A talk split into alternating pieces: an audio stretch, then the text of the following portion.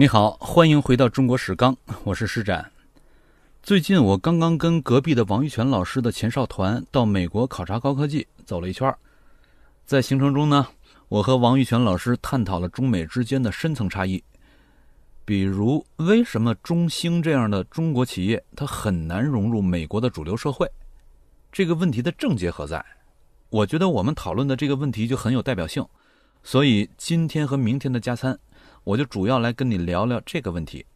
上次我跟你预告过的关于武威，也就是古凉州的话题，我会放到下一次加餐来跟你聊。谈到中美之间的差异，你可能会说，中美之间的差异主要是制度上的差异。没错，中美之间的很多差异，它确实是来自于制度上。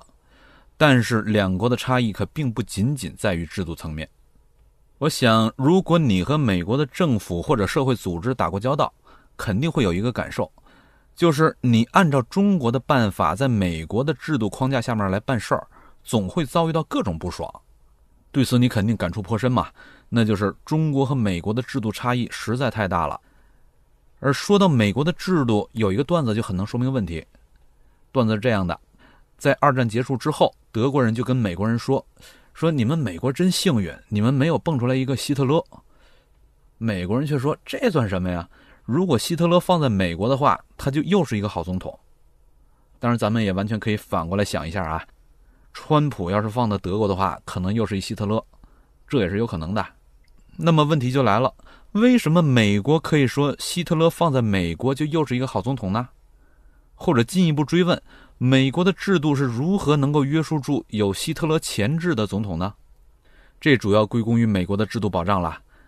这套制度保障使得哪怕是希特勒这样的集闪电般的行动力跟飓风一般的想象力于一身，而且行为轨迹几乎完全不可预测的这种天才的独裁者，他都很难在美国的政治舞台上找到任何他可以率性而为的空间。川普也有一些类似的特征啊，不过他不是个独裁者，他的意志在美国老是处处的受阻，这必须是美国制度的一大优势了。但是听到这儿，你可能会举出好多反例来质疑所谓的美国式的制度优势。的确，就算这套制度在美国能够运转良好，不代表它在别的地方也能运转良好。例子现成的，非洲有个国家叫做利比里亚，不是利比亚啊，利比里亚。说起利比里亚，它实际上是美国人给建的一个国家。十九世纪初期，美国有一批弑奴主义者，想把黑奴给释放掉。那释放掉之后放哪儿呢？他们也不想给放在美国，于是就到非洲去买块地，然后把这些释放的黑奴全都放回到非洲去。但是他们买的那块地上还有一些非洲的土著，于是，在利比里亚这个国家就形成了一种令人匪夷所思的种族歧视的局面。这些被释放回去的黑奴，他们居然非常歧视当地的原生黑人。而就利比里亚的宪法来说，由于这是美国人给建的国家嘛。他的宪法当然也就直接从美国照搬，除了他不是五十个州之外，利比里亚的宪法结构和美国几乎一模一样。但是利比里亚这国家运转成什么样，相信你也略有所闻。那说到这儿，你可能要问了：为什么一模一样的宪法在美国就能枝繁叶茂，在利比里亚却表现得如此水土不服？这究竟是宪法制度这颗种子有问题呢，还是他所在地的社会土壤有问题呢？我倾向于是后者，就是所在地本身的社会土壤有问题。这也就是开头我说中美之间的差异来自于制度上的差异，但两国的差异并不仅仅存在于制度层面。咱们绝不能忽视社会土壤对于美国制度的驯化作用，因为让美国的制度真正的能够有效运转起来的，是美国独特的土壤，也就是有美国特色的强大的社会。这就可以解释为什么利比里亚也有跟美国几乎是一样的制度，却运转的一塌糊涂。在特定的意义上，咱们可以说，美国的制度实际上它只不过就是一种组织形式，使得美国的社会能够获得某种政治性的表达而已。所以，咱们要真的理解美国的话，就一定得理解美国的社会。说到这儿，可能先得解释一下美国社会的强大到底是什么意思。所谓社会的强大，是指社会相对于政府而言，在力量上的结构性关系，也就是社会的力量远远大于政府，而不是政府的力量远远大于社会。而社会能够大于政府的前提，一定是社会的自我组织能力超强。那么，美国社会的超强的自我组织能力又是怎么来的呢？首先，这肯定得靠各种利益的相互嵌合啦，这肯定是脱不开的。因为你脱离开这个，就意味着社会肯定玩不转了嘛。但是，光有利益的嵌合，也没有办法把这个社会给有效的运转起来，或者说没法使得它能够自我组织起来。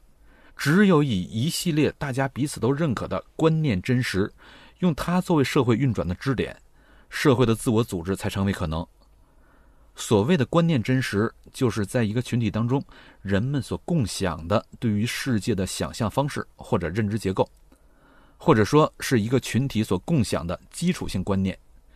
这样一种观念，它在物理意义上是否对应着某种真实存在，这事儿并不重要。重要的是。观念真实，它会在实质上引导人们的行为逻辑。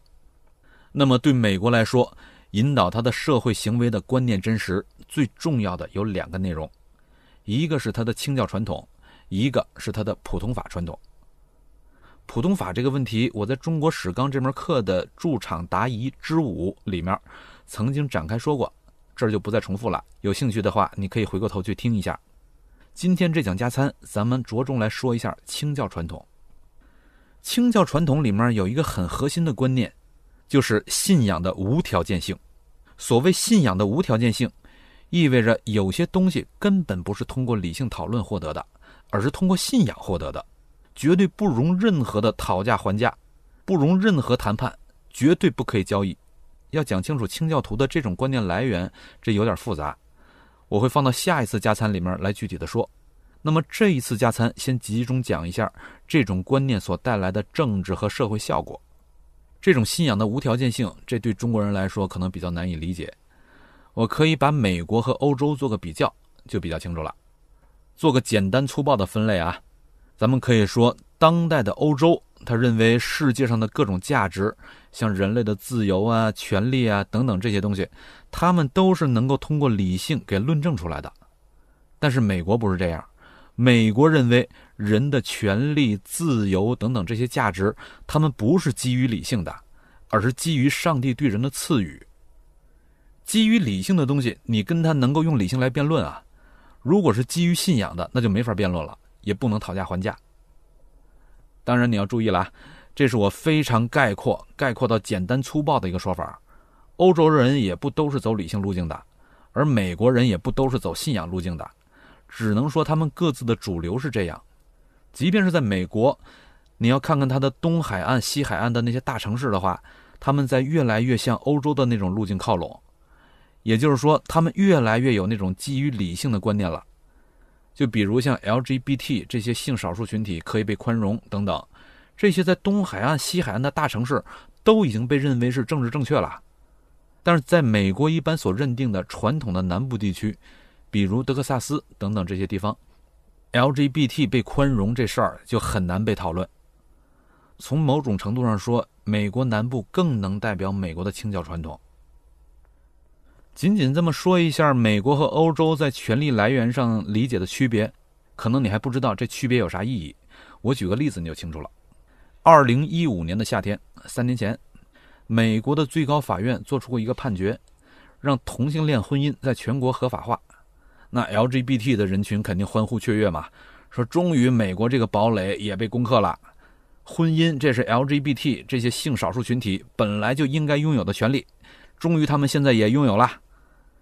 但值得注意的是，美国的最高法院是九个大法官，他们对于所审理的案件要投票，少数服从多数。那么在同性恋婚姻这个案例上呢，投票结果是四比五，有四张反对票。而投反对票的四个大法官里面，其中有一位写的反对意见，大致的意思是这样的，就是说，圣经里面已经说了，婚姻应该是两个异性之间的结合，同性之间是不能结合的，否则就会像邪恶的索多玛城那样被摧毁。那么现在，既然你们要用理性的反思来把圣经里面这种不容讨论的东西给打掉，认为我们应该依照理性的原则，把婚姻权利赋予所有人。性少数群体也不能例外，所以不是非得两个异性才能结婚，同性之间也可以结婚。既然你是要以理性的反思来突破信仰的禁忌，那么接下来我就要问你：为啥婚姻一定得是两个人呢？更进一步，为什么婚姻一定得是人跟人呢？那么你用理性反思来突破信仰的禁忌，你往前走的边界到底在哪儿呢？迟早都会让你走到让你自己感觉难以接受的地方，碰到你的禁忌。那凭什么到时候你就不让别的人来用理性反思突破你的禁忌呢？实际上到最后你就会发现，如果想要坚持逻辑一贯性的话，理性反思走到后来几乎守不住任何边界。反过来，这也就意味着，当你面对信念上的敌人的时候，你就没有办法强硬起来，因为你的敌人会用你的东西来打击你。他们会说：“你不是讲理性反思、讲宽容吗？”我跟你信念不一致，你也得宽容我呀。基于理性反思的这种权力观，它在绝对的意义上是没有办法驳斥敌人的这种质疑的；而基于信仰的权力观，跟敌人之间就没有这个讨论的空间了。什么宽容？没这事儿！我再宽容也宽容不到你身上，说不行就是不行。所以这么解释一下，你可能就知道美国和欧洲这两种权力观的区别了。那么，这和美国的强社会又有什么关联呢？他们关联的关系非常复杂，我在这儿就只能从一个最简单的角度来解释一下。如果你认为你的个人权利是基于理性反思和理性推导的，那就有个前提：理性能推导出来的东西，理性也能把它给否定掉。那最终要想让这种权利稳定下来，就不得不由政府来规定个人权利的边界。于是，社会对政府就会有比较强的依赖性。法国在这方面非常典型。托克维尔在《旧制度与大革命》这本书里面做的很多分析，往深了说都有这个意思。而依照美国的路数，基于上帝所赐予的个人权利，不仅轮不着政府来规定，相反，正是政府才有可能构成对个人权利的这种威胁。所以，社会就得想法自我组织起来约束政府。于是就有了强社会对于政府的反制能力，而美国和欧洲在权力观念上的区别，在他们在今天国际政治上的一系列表现当中也能看到。当然要再强调一遍啊，我这儿所说的是今天的美国和欧洲，此前的历史上不是这样的，并且美国和欧洲内部也都有反例。我说的只不过是主流，并不排斥反例。好，那么再回到这两个地方在国际政治上的区别，国际政治学界有一句话。叫做，如果你手里拿的是锤子，那么你看什么都像钉子；可是如果你手里拿的不是锤子，你就希望啥都不是钉子。今天的欧洲就是这样，他手里没锤子，不仅仅是说他没有军事力量，他各种意义上的锤子都不行了。也就是说，在精神上，欧洲已经把自己的锤子给卸掉了，他就希望啥都不是钉子。而美国正好反过来，他手里拿的就是锤子，于是他看啥都像钉子。这会有什么效应呢？这效应就是你会感觉到美国在国际上的行为极为霸道，他经常就不跟你讲理。但从另一个角度来说，这很重要啊！如果世界上全都是欧洲那样的谦谦君子，那一旦你碰到别的不讲理的，欧洲所认可的那套秩序不就泡汤了吗？在这种情况之下，欧洲的身后也得站一个不讲理的。他跟欧洲有差不多的价值观，但是不允许讨价还价。谁想在这上讨价还价，他直接就跟你正面硬刚。这样的话，欧洲想讲的那种理才有的可讲。也就是说，讲理的前提是得有人能主持这个理，而主持这个理的人就必须有执行力。要想有执行力，那还真就得霸道一点否则执行力很差嘛。美国就是提供这个执行力的。而他能这么做，他最底层的精神结构来自于什么呢？就是来自于刚才我所说的清教精神。虽然美国的东西海岸的大城市已经越发的欧洲化了，前面说的美国的最高法院支持同性恋婚姻，那些投赞成票的大法官，主要的支持者就是来自东西海岸这些大城市，但是在美国南方的很多地方，仍然保持着一种很保守的状态。但恰恰是这种保守，才是美国真正的力量所在。美国的力量，它就不在于简单的去弘扬什么价值。单论弘扬价值的话，那欧洲人比美国人做的漂亮多了。美国的力量在于最终如何去落实你所推崇的这些价值，这个是需要美国人出手的。奥巴马的支持者主要是来自美国的东西海岸的大城市，这些地方高度国际化，越是国际化的地方，与世界交往越多的地方就越欧洲化。我所谓的欧洲化，就是指他已经开始对人的权利进行各种理性的反思了。那么这种地方就不太容易保持那种很强悍的东西。奥巴马肯定看上去政治很正确啊，但是这种政治正确却有可能使得他丧失某种执行力。而川普的支持者群体主要就在美国非常保守的那些地方，这反倒成为美国今天的超强行动力的根基所在。这些保守的地方都保持着那种强悍的东西。强悍跟野蛮可不是一回事儿。野蛮什么意思呢？就是完全什么理都不讲。